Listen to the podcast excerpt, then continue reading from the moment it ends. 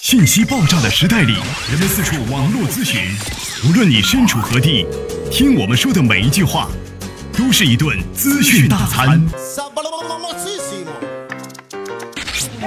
着力给你公信力，服务并呵护你爱车的每一个部件。刘刚，刘刚，刘刚说车，愿做一把尺度，精确的为您测量出一辆车的真正价值。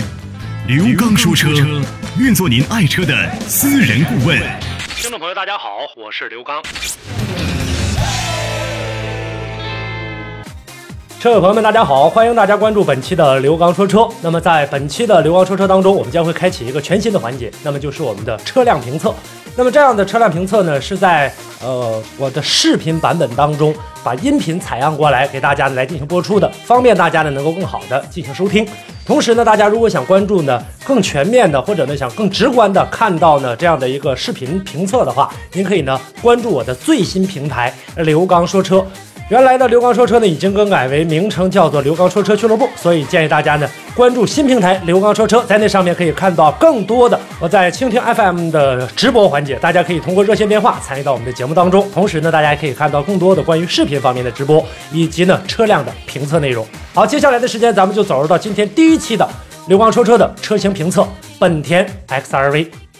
车友朋友们，大家好！欢迎大家呢关注呢本期的刘刚说车。那么在今天的节目当中，我们跟大家呢应所有车友的要求，共同的来评测这台呢东风本田的 XRV。那么这台车表现究竟是好是坏？稍后呢我们会在呢评测的过程当中跟大家呢进行详细的讲解。可以说呢，我们现在呢所有的各大汽车品牌都在呢竞争这一块呢小型 SUV 的这样的一个战场和领地。那么像我们现在在市面上大家呢如数家珍的能数出来的这样的这个现代的 X25、雪铁龙的新三 XR，像福特的翼博，像本田的 XRV 缤智，还有我们国内的一些呢自主研发，像奇瑞啊、长安啊、江淮啊，都在呢这个奋力的研发这种小型的 SUV。那么今天呢，我们跟大家呢将会共同的来关注呢一下呢大家关注程度比较高的这一台呢东风本田的 XRV 车型。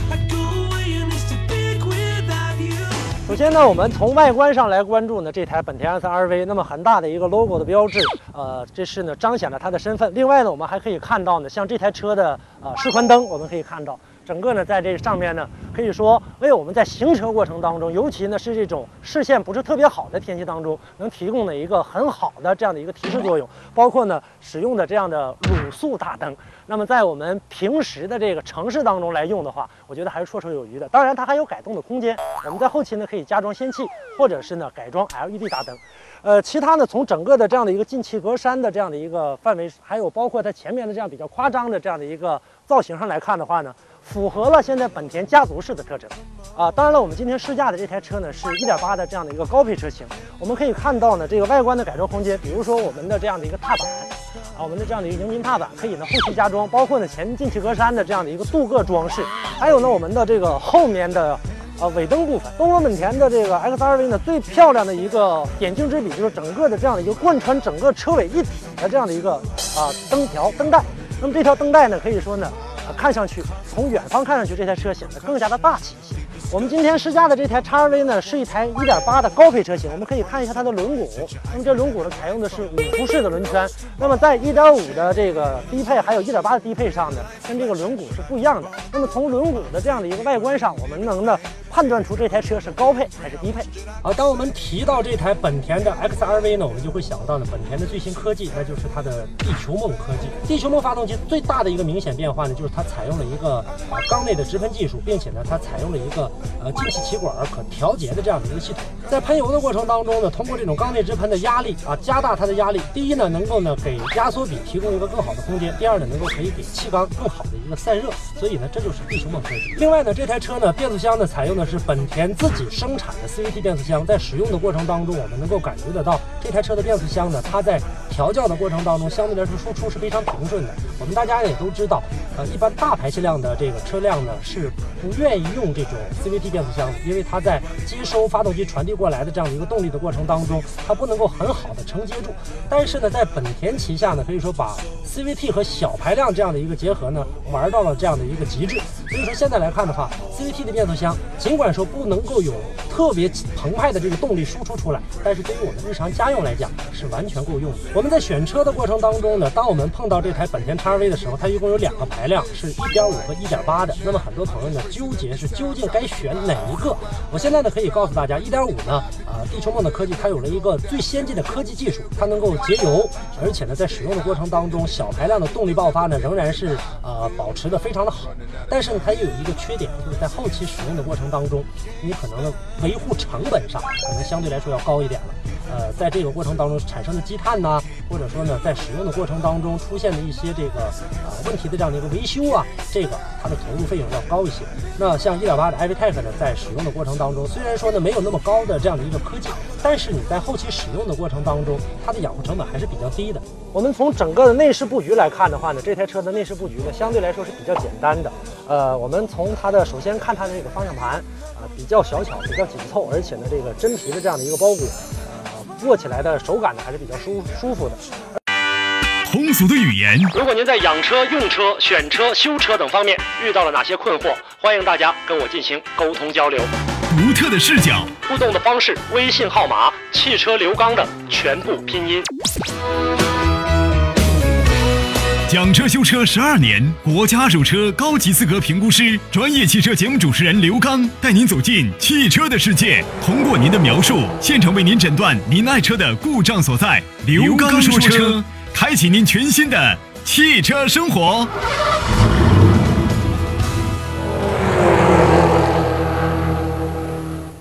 且呢，从整个的像门里板的这样的一个材料的选择，我觉得用的还是比较实惠的。大家摁上去的话，能感觉到是一种软材质的啊，包括呢这个啊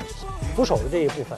让我们感觉到呢相对来说比较低端的，就是我们的这个前面的这个布局。大家可以看到，这是一个硬塑料的，敲上去的这个声音的质感还是比较廉价的，给人的一个感觉。包括我们从中控部分上来看的话呢，整个中控台上没有更多的这样的一个物理按键啊，很多更多的这个物理按键基本上使用的都是这样的一个触摸的，而且呢，触摸的这个过程当中相对来说还是比较灵敏的。包括呢，我们车辆上的所有的功能，基本上呢都集结于呢在这台车的这样的一个中控显示屏上。还有呢，我们的这个空调的这一部分，整个空调的呢也都是这种通过按键式的这样的一个处理来进行的这样的使用，而且呢，啊在触控的过程当中相对来说还是比较灵敏的。呃，从这个表台上来看的话呢，我们看到它的这样的一个仪表台，三个呢类似于炮筒式的仪表台，虽然说看起来不是特别的。高端也不是说特别的高大上，但是给我们的一个感觉呢，反而是很平实的一个。在使用的过程当中，里面基本上实用的功能都在里面是有所体现的。那我们再来看一下这台车的这样的一个空间。其实呢，我觉得，呃，本田车呢，在多年以前呢，就打造了一个 MM 理念。这台呃，这个 MM 理念呢，是在曾经当年的飞度车身上有所体现。它是打造的 M 是最小的车身，另外一个 M 呢是最大的空间。可以说呢，本田在这个抽取空间上来做的这个功夫是比较足的。我们可以看到这里面的储物空间呢，并不是说特别的丰富，但是呢，它能够完全的利用好每一块的空间。我们看到了这台车呢，像我们的这个呃手手扶的这个位置，包括呢像下面音响的这部分门子上的这样的一个啊放饮料的位置。包括我们手扶箱的这个位置，我们可以看到，其实它做的还是比较聪明的。中间呢有一个很浅的一个凹坑，而且呢，当你按下去的时候呢，会有一个啊杯架出来，那么会出来两个杯架。如果说觉得这个空间不太够用的话，那么很方便的，我们可以把它按下去进行一个延展。这个时候呢，又伸下去一块，拓展了里面的这样的一个储物空间。包括呢，像我们的手扶箱的这一部分可以打开之后，这里面呢可以放一些呢，在我们平时生活当中使用的一些小零部件，可以放在里面，而。且呢，在我们驾车的过程当中，手扶箱是可以向前移动的。这个时候，当我们啊放在这个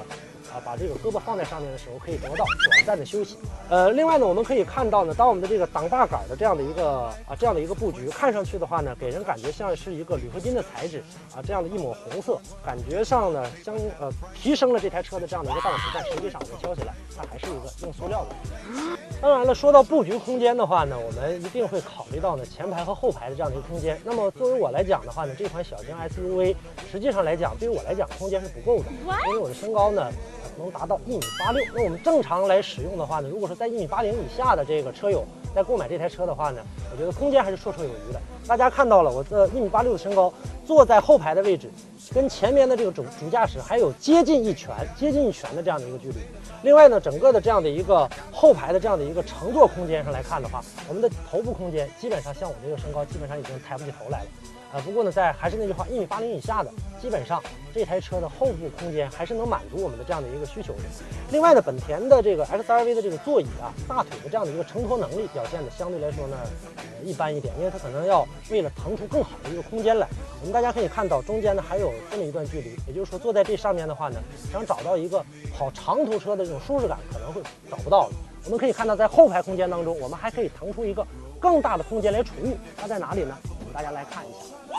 它的这个后排座椅是可以呢，这个提起来的，而且呢，放倒之后的话，这里面呢又拓展出来一个更大的空间。那么在储物方面上，它可以呢表现得更为优秀。呃，这台车的这样的一个备箱呢，相对来说呢也是比较啊富裕的这样的一个空间。我们坐在这个里面的话，啊不会感觉到特别的这样的一个狭窄。而且呢，在未来的这个生活当中，我们在用车的时候，后备箱是我们经常储物的一个地方。那这个后备箱的这样的一个空间，我觉得在后期使用的过程当中是比较实用的。而且呢，跟刚才前排空间呢有一个最大的一个好处，它的座椅呢是可以完全放平的。这样一来的话呢，又拓展出来一个空间供我们来进行使用。好，那我们在试驾这台车的过程当中呢，整个的这样的一个表现呢，相对来说还是平顺的。呃，当然了，CVT 的变速箱，这是它的这样的一个独有的特点。我们在使用的过程当中，当你想要急加速，想让它动力上来的过程当中呢，需要你的这个油门的踏啊踏板的力度可能要踩得更深一些，这个时候呢才会有这样的一个。呃，感觉动力的提升的感觉。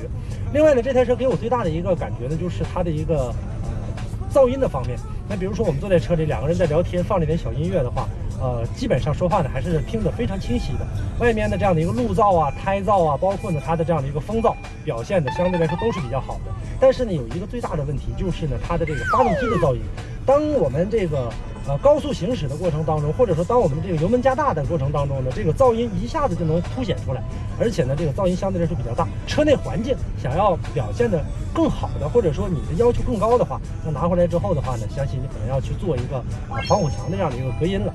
另外呢，我们在整个行驶的过程当中，当走到这个颠簸路面的过程当中，呃，它的这样的一个呃底盘的这样的一个过滤性表现的还是很好的。当我们压到了呃某一个特定的这样的一些这个硬物的过程当中，车底下的这样的一个回馈，基本上都能够呃很直接的告诉给我们驾驶员，你下面究竟压到了什么，这一点上表现的都是非常不错的。好，车友朋友们，当我们呢跟大家介绍过并且体验过这台车之后呢，相信会有很多朋友会说这台车呢可能缺少个性，还有很多朋友呢可能会觉得这台车呢缺少那种澎湃的动力。但是呢，我想跟大家说呢，往往呢，我们销量比较好、保有量比较大的这种车型的话，一般呢都不是那种带有个性的车辆，我们呢更符合这种百姓消费的这样一种口味。所以说呢，这台本田叉 RV 我觉得在日常生活当中，作为一台家庭用车，或者说呢，年轻人正在创业之初或者刚刚成立小家庭的过程当中来买这台车，还。